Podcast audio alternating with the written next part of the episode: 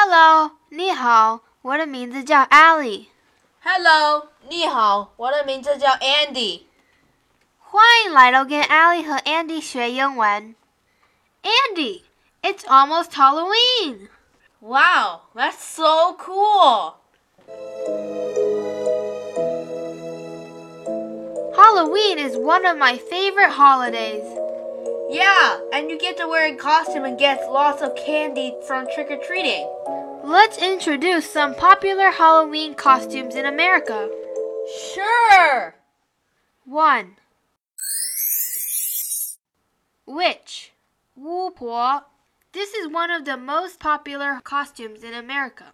This costume can be in different colors, but it is mostly black. 2. Mummy. Munai. In ancient Egypt, a mummy was a dead person who could come back to life. To make this costume, people wrap toilet paper around themselves to look like a mummy. 3.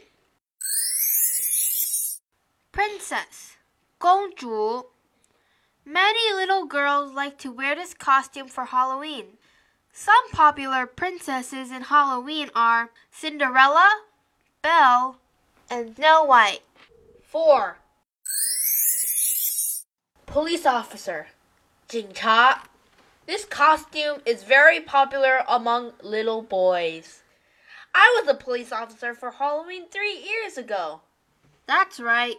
You looked great in that police uniform. 5.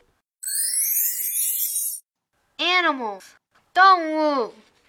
There are many different animals that people dress like for Halloween, like cat, panda, and bear. Animal costumes are cute and fluffy, in a lot of colors.